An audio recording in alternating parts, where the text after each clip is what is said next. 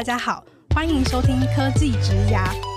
我是科技职涯的主持人 Joe。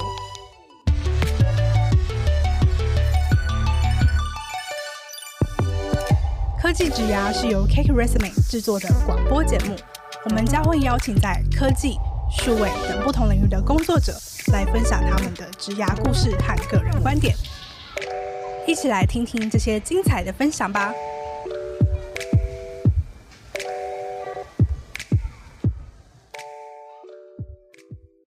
Hello，大家好，我是 Joe。不知道大家平常有没有订阅什么样的影音串流平台？像我自己是 YouTube 还有 Netflix 的重度使用者。那 Netflix 它作为一个线上电影院，或者是说线上提供电视节目的平台，它的核心产品是大量的原创或者是授权的内容嘛。但是其实 Netflix 它常常被归类在科技公司去讨论，甚至说它也位列在科技巨头 Fan 之一。但其实 Netflix 一直都把自己定义为是一个娱乐公司，无论它发展了什么样新的技术、新的商业模式，或者是开创了新的版图，它其实都是因应想要解决大家的娱乐的需求。那在今天的这集科技之涯当中呢，我们邀请到了这些在精彩关键的娱乐内容背后的关键推手，让我们欢迎目前在 Netflix 负责 Right Management 的旭廷。让我们先来欢迎他出场。Hello，旭廷。Hello，你好，Joe。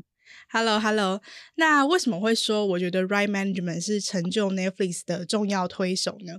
制作内容它本身当然很重要，那 Netflix 它有没有设计出一个好的产品，当然也是不可或缺的。但是如果没有 Right Management，也就是版权相关的工作在中间去衔接啊、规划授权、定义好所有的合作框架，甚至是客制化合作的细节，比如说不同的国家、不同的语言的受众，他会看到什么样的内容。那一部再精彩的电影，他也没有办法在 Netflix 上面去无国界的提供给全世界的观众。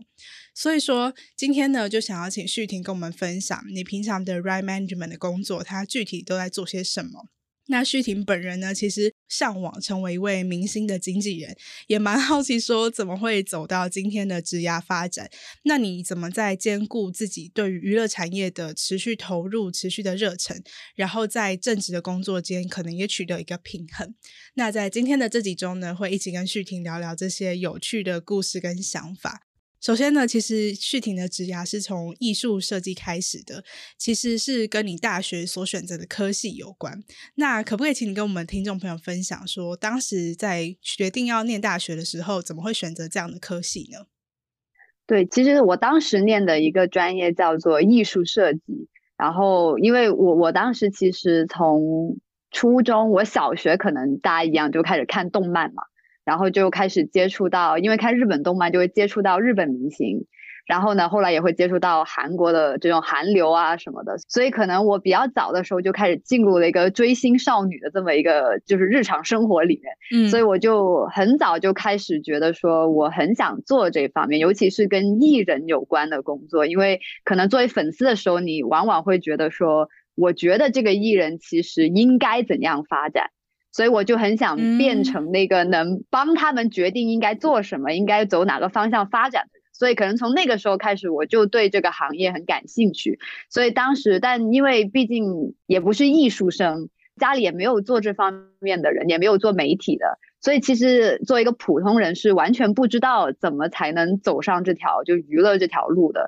所以当时在能接触到一些的综合大学里面，其实。嗯，我们当时最出名的是一个叫传媒大学，就是在北京的一个学校，但是呃招的人很少，就是可能我们整个省，像我们文科专业可能只招两个人，所以也根本考不上。嗯，对对对，只有就前几名，而且专业也很具体，就是他可能对我们这个省份的朋友，他觉得你们英语可能比较好，他会只招英语主持人之类的这种特定的专业，所以当时其实选择很少，就遇到了。呃，正好我这个学大学有这个艺术设计专业，所以我就报了这个，是我的其中一个志愿。当时是想着说，因为我很喜欢这些艺人，还有这些娱乐方面的，尤其是音乐，当时很喜欢看演唱会，所以我当时觉得说，其实。舞台舞美设计也是设计的一种，那其实也是我能进入这个行业的一个途径，所以就做好准备，好吧，那我就走设计这条路。如果能做舞美设计的话，那我也是跟这个行业搭上了关系，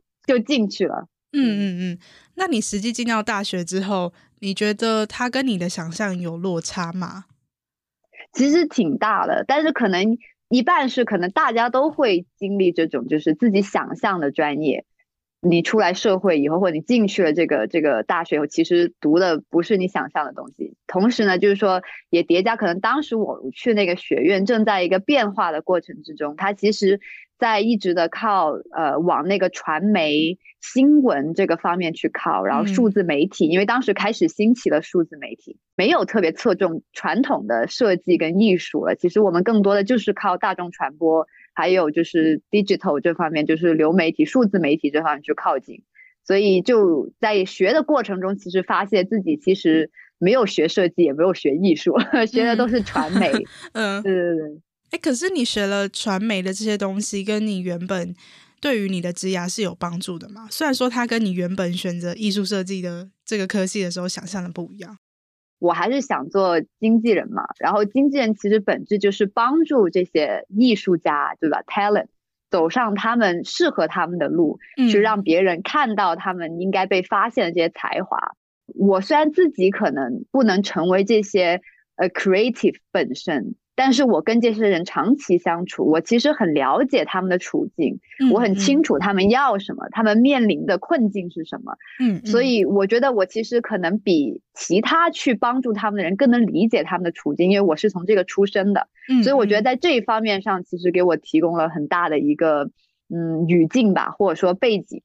而且我当时在班里面，哦嗯、因为艺术家都都可能多少需要一点我们叫 babysitting，就是他们不喜欢做这些。班级活动啊，他们很讨厌这些学院安排的各种任务。对，然后当时我就觉得，天啊，我们班没有人做这些事情也不行啊，所以我当时就被半推半就的去做这种，就是班干部什么的。嗯，然后所以我其实变相的变成了一个衔接他们跟学校的这么一个关系，以及就是说，如果不得不学校有些活动我们要组织的时候，我就是要去动员这些艺术家去做事情的人，嗯，所以可能也在侧面。让我就是体验了一下，就是说跟艺术家打交道的这么一个过程吧。哦，所以说你的学习可能主要不是来自于课堂上。对对对，就是我觉得课堂方面的话，其实更多的是一个打开视野吧。因为确实我们会，我想象像我刚才说的，我一开始想象哦，艺术设计可能就是画画的，然后可能我能想象的工作前景就是舞蹈、舞台设计、舞美设计这种。但是其实你进去了以后，你会发现哦，原来传播有这么多不同的方式，有以新闻为载体的，有以公关方式为载体，就是 PR 这方面的，以说的这种方式，然后办活动的方式，然后还有就是我们旁边专业有个叫数字媒体的，就是做这种嗯跟 digital 相关的一些表达，然后一些拍纪录片呐、啊，或者说甚至我们后来接触到了呃做 UX design，现在很火的，我们其实当时就学了如何做 UX design。所以我觉得也是一个，就是让我们明白哦，原来世界上还有这么不多不同的层面在运用设计或运用传播这个思维逻辑在背后的东西。所以确实是一个打开视野的方式吧。所以现在半推半就的也在一个半 IT 半 entertainment 的，可能也是有一点点这种这种背景在后面吧。嗯嗯嗯。那你念完大学之后，你当时有觉得说你在大学里面学到这些，不管是课堂上的东西，或者是软实力的部分，能够让你就开始做经纪人相关的工作吗？其实还是没有的，毕竟当时我我也做了很多，就是自己的一些 research，这个行业在一定程度上还是一个很。基于人际关系和你的经验、人脉积累的一种工作，它没有一个特定的职业的道路，或者说先进入行业做这一个岗位，然后就升级升级，然后你就能变成 manager。就是每一个人成功的路都不一样。所以当时我看到很多的说法，就是说你就你只要尽早的进入这个行业，做一个叫什么艺人助理，对吧？做他的保姆，然后呢，你就开始进入这个行业，你就开始跟着。跑剧组啊，跑项目组，你就开始积累人脉，然后这些就是以后你成为经纪人的所谓资源，你可以去使用的这些人脉跟资源，嗯、所以基本上都是靠这个路子上去的。所以我这种所谓的正正经经读大学出来，再找一条路进去的是不太对的。但是我一直就是想说，呃，我还是要出国去看一看，就刨除这个我想做的事情以外，所以我是觉得说，那在折中的方面，我要。怎么找到一个方式？说不定国外是不是因为好莱坞不是很成熟嘛？那是不是国外会有一些专业是教这个，可以有一个更成熟的、更工业化的路，可以让我这种普通背景出生的人可以慢慢走向这条路。对，嗯嗯嗯。所以说，你逐渐发现，其实如果想要当明星的经纪人，在中国的话是很需要仰赖人脉，越早能够进入产业就开始工作会是越好的。但是因为你已经没有在那个时机点上，所以你想要找找看有没有其他的方法可以进入这个产业。然后我觉得你刚提了一个算是想法嘛，我觉得也蛮好的，就是因为确实好莱坞算是发展的很成熟的娱乐产业。所以说，你会想要去看看那边可能会不会有一些 类似教科书的方法，是可以让你这样子背景的人也能够找到一条路去进去这个产业的。那也蛮好奇，说当初你有这个想法之后，决定要去美国，当时是打算用什么样的方法或者是什么样的角色去开始尝试这件事情？呃，主要我当时还是想先读书，因为读书还是比较简单的。就是呃，工作你要直接去获得一个海外的工作，其实挺难的。就是尤其是我们这种专业，看起来没有什么硬的技术，对吧？就是你在简历看起来好像就很很万金油一样的专业，其实有点难找工作。所以当时还是以先来读书，看看这个外国的世界，除了就。离开自己的家乡去看一看外面的世界为主要的背景，然后如果能去到更合适的这个这个行业，例如好莱坞，那就是一个像 bonus 一样的存在。嗯，那当时怎么选择科系跟学校的？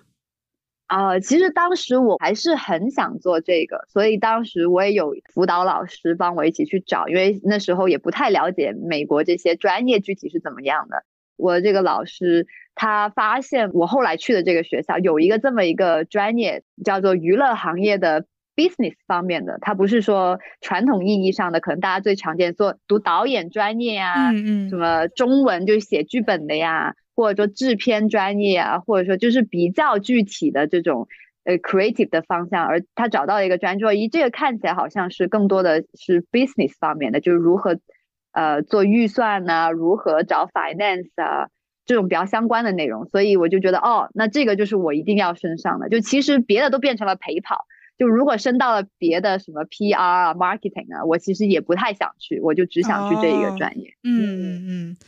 那你当时去念了这个研究所之后，你觉得你学的东西跟你想要成为经纪人这样子的目标比较相关的有哪些？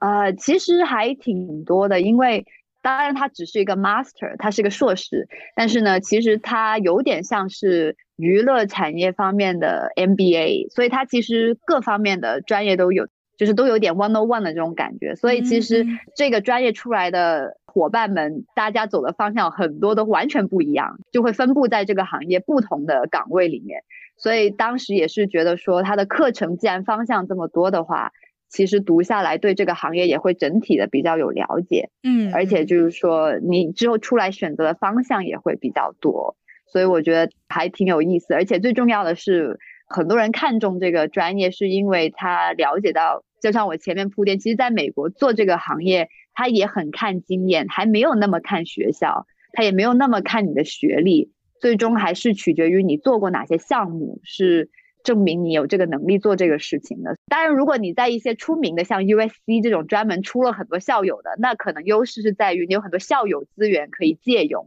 但是其实对你本人的就业的话，更多还是看经验。所以这个项目当时就是说，第二年我们就会从本校搬到 LA，然后呢就规定说每个学期必须实习三百个小时，就除了上课以外，嗯，我们必须要实习。所以当时基本上周一到周四白天都是没有课的。然后就是周五全天，周六全天上课，还有周三晚上上课。这样的话，我们就有四天起码可以去实习。所以我当时就觉得这个架构是很很有道理的，我觉得也是为以后就业提供了一个接轨的方式。嗯，所以我就觉得还挺有帮助的。哦，所以说学校在设计课程的时候，他其实就也有观察到说，在美国的经纪人其实人脉还有实战经验也是很重要，所以他们就把实习纳入课程里面。对对对对对对，而且就是说，它也是让你开始我提到积累人脉，你开始接触到一些可能以后可以成为你的老板的人。美国的经纪人跟中国的经纪人的工作内容，或者是说他们在这个产业里面的角色跟地位，有什么样不一样的地方吗？其实我我我觉得还是挺不一样的，还是说，因为我以前在亚洲的时候，我想象的是我习惯的这种亚洲模式，就是说，呃，我觉得就是在亚洲的话，经纪人是一个管理你更宏观上的，就是你事业怎么发展，你这个人应该怎么包装，你这个人的形象应该走什么路线，人设应该怎么走，对吧？应该接怎样的工作。就是他去确定这些工作上的大方向的事情，但同时呢，经纪人也要去管理的你的日常生活，就像一个保姆一样，对吧？嗯，是你整个团队的一个领导。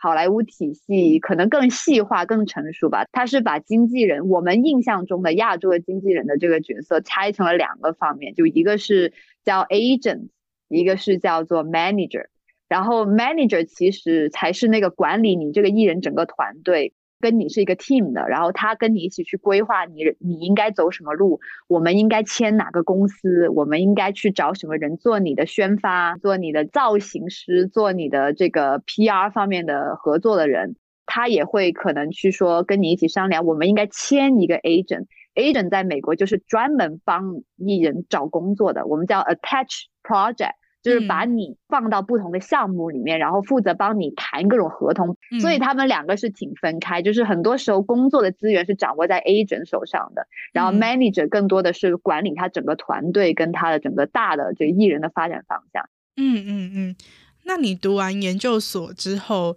你觉得就能够开始在美国做经纪人了吗？还是说你当时有感受到其实还缺乏什么样的东西呢？其实挺难的。当我毕业的时候，其实需要工作签证的外国人是很难去做经济，嗯、就有这个很现实的问题，就是经纪公司他们基本不提供呃身份。其实也可以理解，就是从他们的角度来说，你要找一个在这里的经纪人，是因为你需要他在美国本土的资源和他的人脉，那你没有必要去在美国找一个外国人。所以当时我面临就是说有这个现实问题，而且前几年的话，亚裔总体而言就是工作机会还是比较少的，在娱乐圈，就是起码我敢在好莱坞，所以就是一个亚裔的外国人的经纪人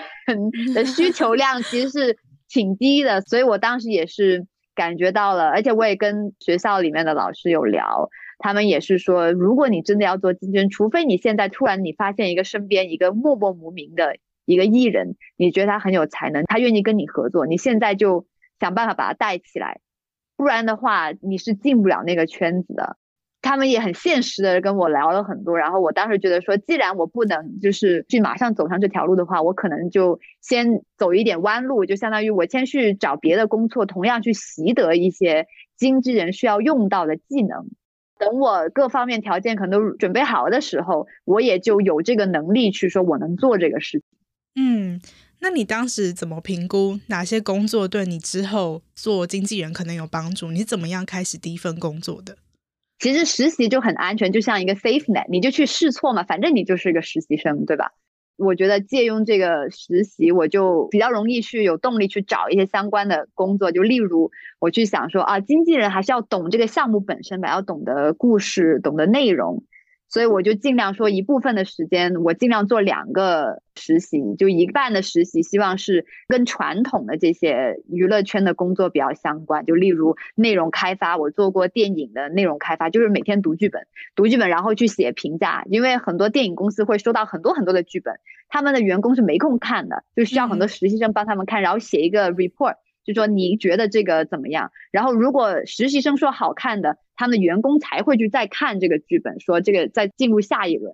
所以我就做了这种内容开发的，然后我也做了。一些 PR 电影节 PR 这样的工作就很光鲜的，就是跑电影节，嗯，然后也做过更 business 就发行或者说内容采购这方面的一些实习。然后另外一边就是当时也是进入了像呃很多叫我们叫 social media 已经很盛行了嘛，那时候，所以毕竟我要考虑现实，就是我外国人的话，怎么样的工作可能美国人会需要，就是觉得你做的好的，其实。当时在我们这个行业，起码朋友之间有两个方向挺明显的，一个就是做 research，就很多公司现在都有叫是调研调研的工作，嗯、就是例如这个电影它在上映前，它又请了很多调研公司去预测票房可能是多少，哦、然后也会组织很多场的试映，嗯、就是秘密试映，去让观众去反馈哪个地方他们觉得好看。哪个地方好笑，哪个地方没有看懂，就他们会做很多人的这种 test screening，然后写写 report，然后去给这些客户提交说，现在我们分析出来你这个店有什么问题啊之类的，就有带有点 research，然后 data analyst 这种方面的工作。然后其次就是跟 digital 相关的，像我当时想走 social media digital 这个路线，就是例如我做的。嗯，social digital marketing，我去研究这方面怎么做，然后我也做了实习，然后我也去做了一个跟呃当时 influencer 也很红，我就去了一个平台，他们设计的一个软件是如何帮助公司去去衡量他们聘用的这些 influencer 到底实际带来了多少经济效益。嗯，所以其实我当时也是在这种公司，就有点半 tech 半 entertainment 的公司。实习就是去了解，看是不是说从 tech 的角度切入 entertainment 也是一个可行的方法。就是我尽量就是两边吧，一边可能更 creative 一点，一边更呃 data 更 social media 更 digital 一点，就看哪边其实更适合我。借由实习去做了这些探索之后，你怎么样开始选择你的政治工作？当时还挺有意思的，因为我两边的经验都都有的话，例如如果我现在投的工作跟 creative 更相关，我就写这一部分在简历上面，那我看起来是很对口的。我就觉得，那我就要不就是更 digital、更 data 一点、更 research 一点的，要不就是呃，我接触了这些发行啊或海外采购啊这些方面相关的或内容。所以当时是有这么两个方向，然后就就是也是海投，然后最终就是。一个就是呃，我去了一个呃华人开的一个 startup 的公司，他呢就是完全做内容开发、项目开发，然后还有就是什么 IP 啊、内容采购啊、跑电影节买片子啊这种这种内容，就比较传统的 entertainment 公司。然后另外一个呢，就是我面了一个 marketing 的 agency 去做就是广告 operation 这方面的工作，主要是那种比较消费啊，或者说比较 general 的这种汽车公司啊，它没有。特别娱乐的公司哦，嗯、就完全就是一个 marketing 的公司，嗯嗯，嗯，所以当时我就有这两个 offer，然后我就后来想了一下，我就觉得说，其实读这个研究生也挺苦的，然后又实习又要上学，还要写毕业论文，对吧？然后我在这美国待两年，我也不是为了去卖汽车，嗯，才每天一如果一周要我五天都来设计卖汽车的广告，我可能。这不是我来这里的目的，也不是我吃这些苦的目的，所以我当时就觉得我还是要做一个娱乐公司的内容，嗯、所以我就去了一个 startup。对啊，我觉得确实都已经花了那么多心力，就已经到美国去念了一个希望可以对未来想要进入娱乐工作有帮助研究所，当然是要选择一个跟娱乐相关的工作。对对对。那可以请你跟我们分享你后来加入了这个华人开的这个 startup，实际都在做哪些事情吗？它的起家是一个叫电影的 finance，我们叫做就相当于是说专门做一些美国的项目的合拍片呢，就可能美方有这个项目，然后中方有一些公司想要合作。当时也很流行，中方去投资了很多好莱坞电影，所以正是那个时候的晚期，就是末期的时候，我们想要抓住最后的这个尾巴，所以当时有很多项目是说，我们跟这边的娱乐公司沟通，然后如果中方感兴趣的项目，让他们俩合作，然后我们可能就以投资方的方式进来，然后我们帮他在这里管控这个项目。然后其次就是说，有一些美国电影不是要到海外去发行吗？嗯，我们也会去电影节啊，去采购一些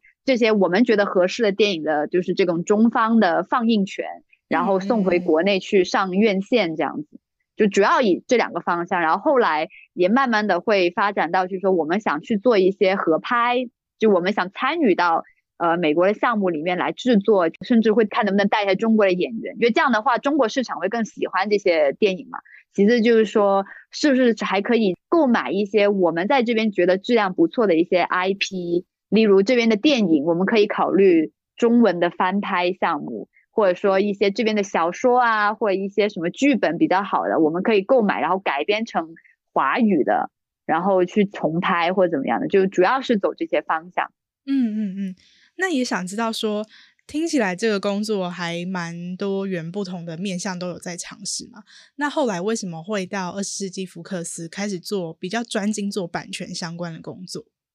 嗯，因为其实一方面是说我我在做这个过程的项目里面，就是说接触很多呃买入还有买出，就必须会进行到合同的这些沟通，就是你必须去谈这些合同，然后到底我获得的这个权益是什么，然后我们作为中方要给多少钱，对吧？就有很多这些利益相关的事情和合同这个事情就出现在我的生活里面了，嗯，就在某种程度上。然后其次就是说。其实当时我们公司也在转型嘛，想要更多的变成一个纯华语内容的制作，就可能会稍微就是淡出这个美国电影。所以当时我就觉得，我还是想在这里多学习，就是在看这个行业还很大，然后很多岗位我还不懂，然后我还没有成为经纪人，对吧？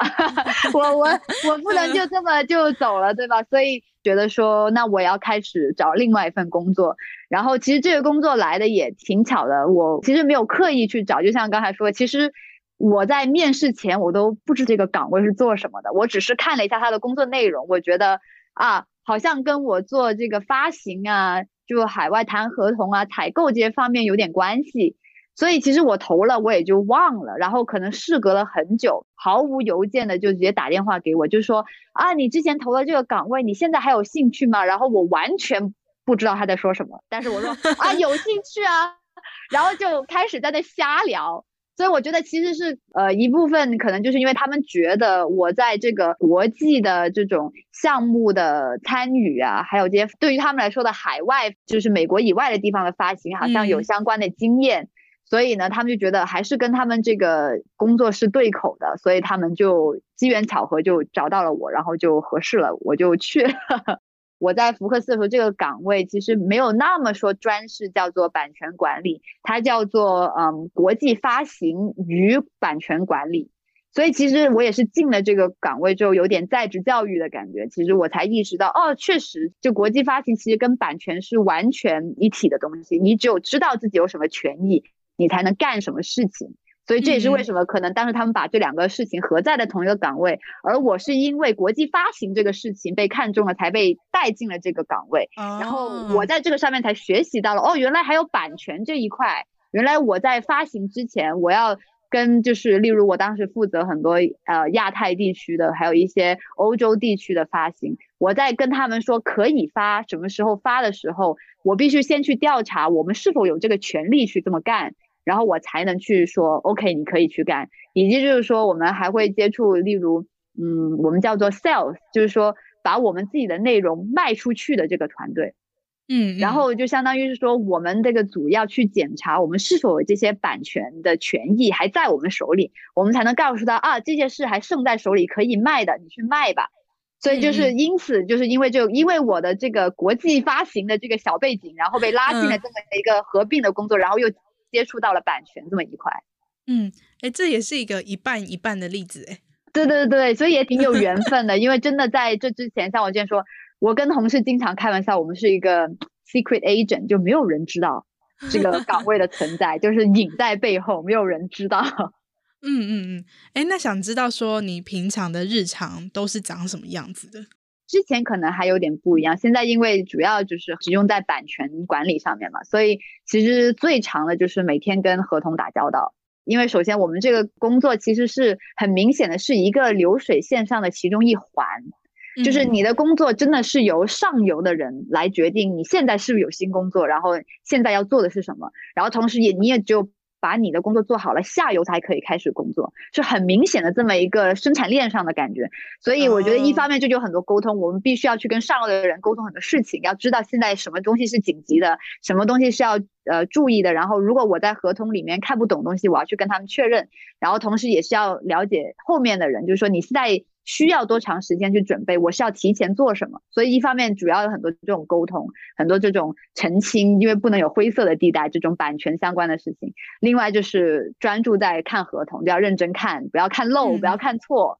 哎，好奇上下游都会有哪些角色啊？跟每个公司具体的流程有关，但大部分时候可能版权是会被归在 legal 下面，就是法律部相关的岗位。所以其实很重要的是，如果前面的人就是买跟卖，对吧？或者说我们就统称叫内容方，然后有人可能生产了一个内容，然后有一个采购的人说我要买这个内容，他就会跟卖方去谈拢这些关键的这些呃，我们叫 key term，就是这种关键的东西的条款。但是他们不会去写整个合同，对吧？然后等他们定了条款以后，这些正式的法律的 lawyer 加入去，真的去写这些合同。所以他们都是我们的上游。只有他他们做完这些事情了，这个合同已经成了一个确定的可执行的合同，签名了都以后。就会传到我们手里，由我们去负责管理，然后我们就要去看里面到底有什么了，我们到底可以做什么，不可以做什么，就是我们要去告诉我们公司，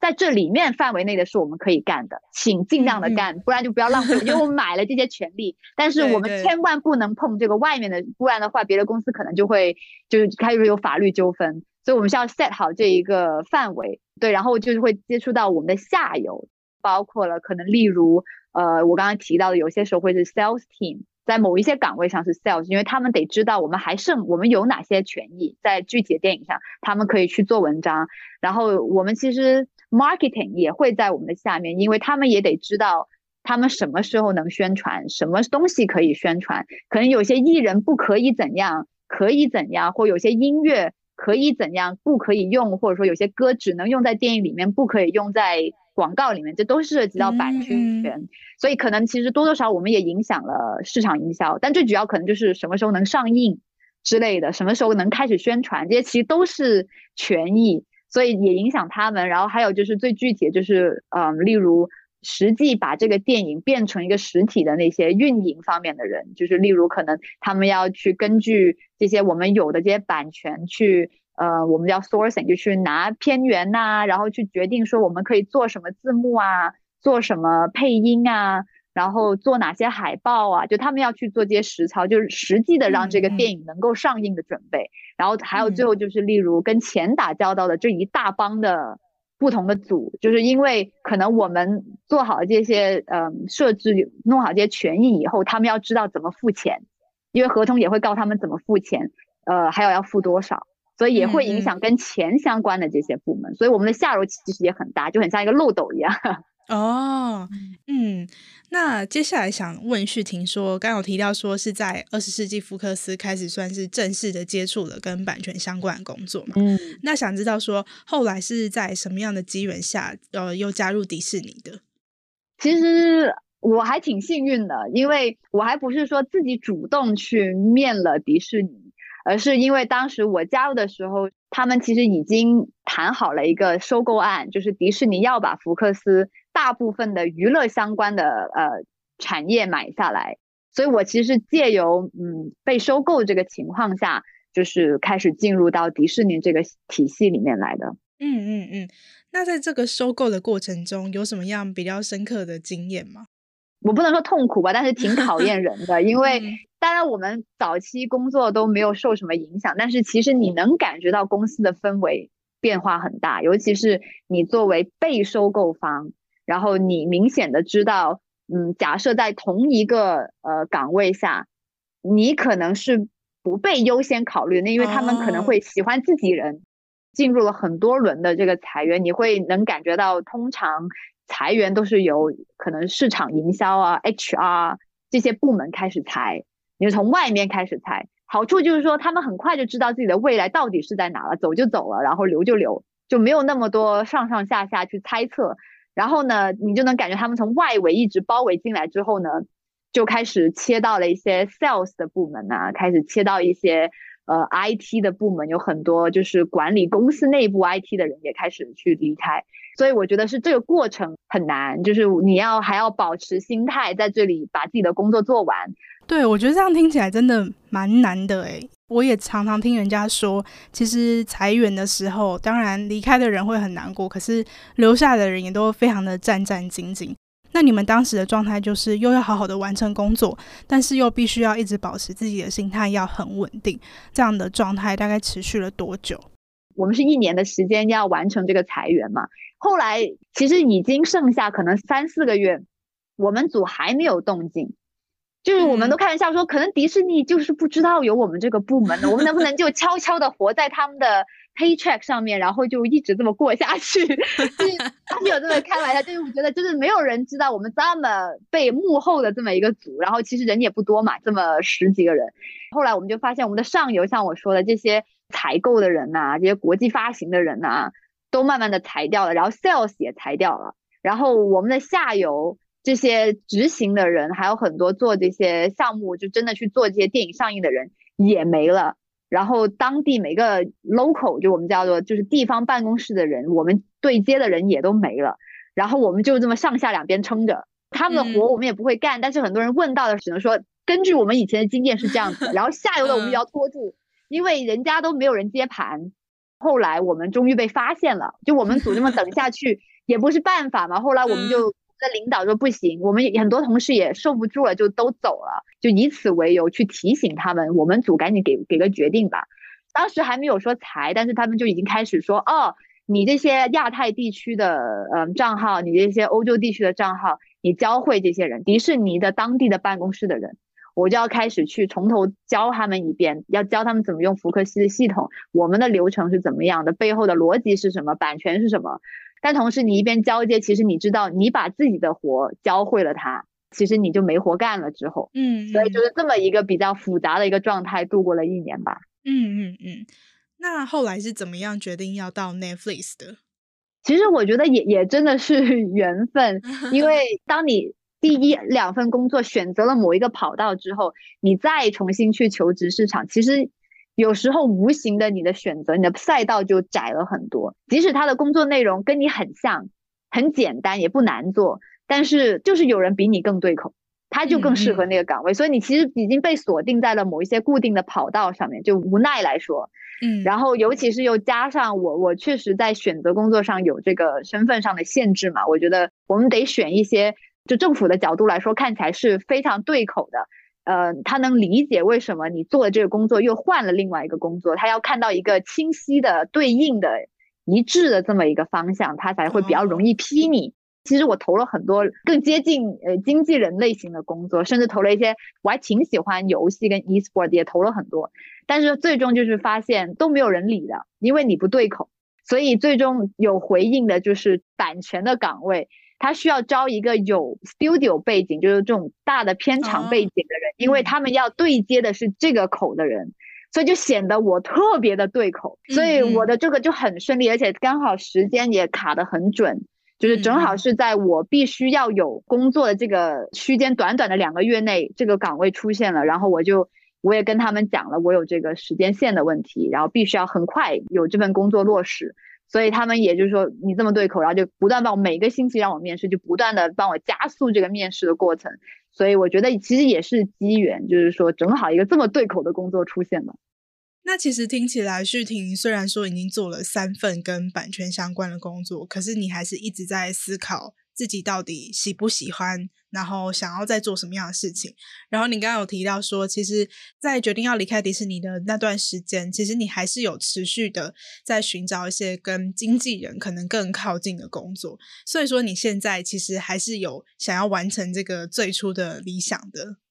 对对对，其实我觉得，当然我可能随着年龄的增长，我慢慢也能感觉到我现实了一点，就我能明白这个。难度在不断的变高，就是这个实现的可能性可能不像我以前很天真的以为的那么简单，但是我还是觉得说，只有这个终点在那的话，我才有可能走向跟他靠近的这条路吧。可能不一定能走到终点，但是我还是尽量就是往这个路上靠，然后看我能靠到什么程度吧。嗯嗯嗯，哎，那想知道说。嗯，你在日常就现在还是保有在做版权相关的正职工作的前提之下，你有在培养哪些可能跟你觉得未来对于你还是想要成为经纪人的这个目标有帮助的经验吗？其实也有，就是当然就合同这个方面本身就有帮助吧。一方面是，二来就是在这个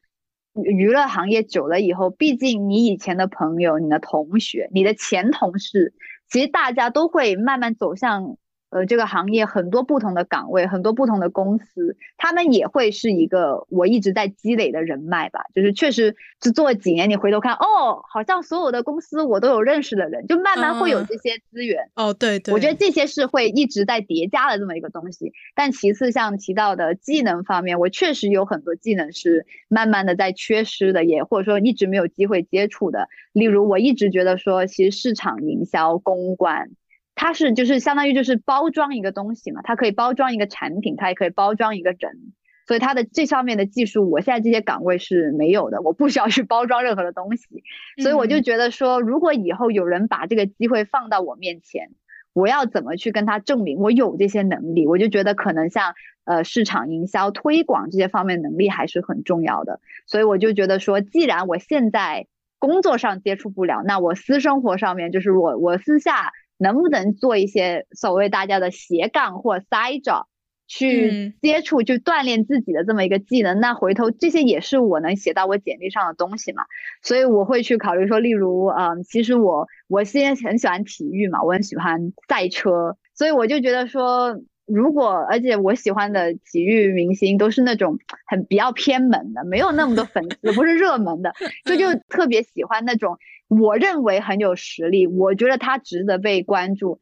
但是不知道为什么就很偏门，没有人关注他，甚至可能媒体有时候会误会他，我就会特别觉得说，为什么你们看不到他的好？然后我就觉得说，那不如我就把这个变成一个机会，我来做他的粉丝群，所以我就其实我私下有有在经营一个小小的。就是我我喜爱的体育明星的这么一个粉丝群，或者说我们叫 fan page 吧。然后就是希望一方面就是说我个人爱好嘛，我我就是想要推广它。我觉得二来就是说，其实私心来说也是觉得，如果我能把这个事情做好，其实它也是很多艺人就是必须要面临的每日的工作。现在 social media 还有这种这种所谓的人设，对于一个艺人是多么的重要。如果我能把这一个小的东西做好，做一个实验田吧。那其实也是一个能作为一个 portfolio 去证明我懂这些事情，我在做，所以我知道你们在说什么，我知道你们需要干什么，嗯，我都明白粉丝要喜欢什么或怎么分析他们的需求。了解。那你觉得，如果未来你会想要再回到亚洲去担任明星经纪人这样的工作的话，有哪些是你现在可以开始特别去培养的思维或是能力吗？